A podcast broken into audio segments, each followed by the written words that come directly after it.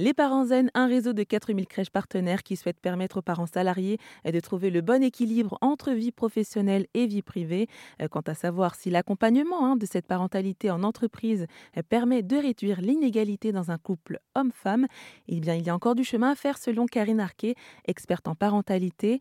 Elle est aussi directrice qualité et parentalité chez les Parents Zen. Eh bien, en fait, ça les met, euh, ça les met en évidence parce que on voit bien aujourd'hui justement dans les places en crèche quand on accompagne, euh, forcément, nous, on va contacter les parents pour savoir quel est le lieu de garde qui leur correspond le mieux, le lieu d'accueil, euh, ce qu'ils aimeraient, un jardin, peu importe, et on va, on va leur proposer celle qui, qui leur correspond.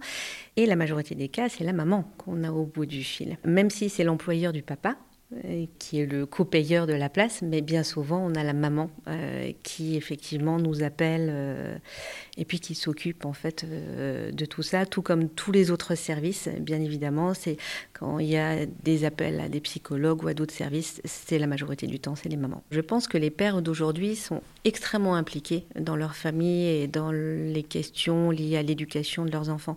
Je pense qu'il y a aussi une histoire de culture et de société. La parentalité, c'est quelque qui évolue, qui se modifie dans le temps et qui forcément s'adapte aux cultures, aux sociétés. Et aujourd'hui, en 2023, même si on a une parentalité avec différentes formes de conjugalité, différentes formes de pratiques éducatives, aujourd'hui, on a une histoire qui fait que c'est encore la mère.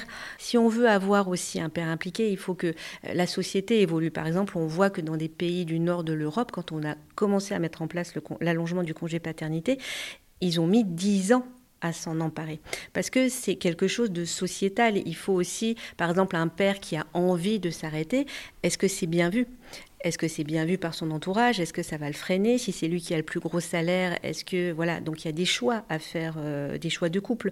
Donc je pense que c'est pas juste une question euh, d'homme-femme. Je pense que c'est vraiment une question sociétale profonde avec des politiques, avec des avec des questions financières auxquelles on doit répondre avant pour que les familles puissent s'autoriser à changer elles-mêmes. Et c'était Karine Arquet, experte en parentalité et directrice qualité et parentalité chez les Parents Zen.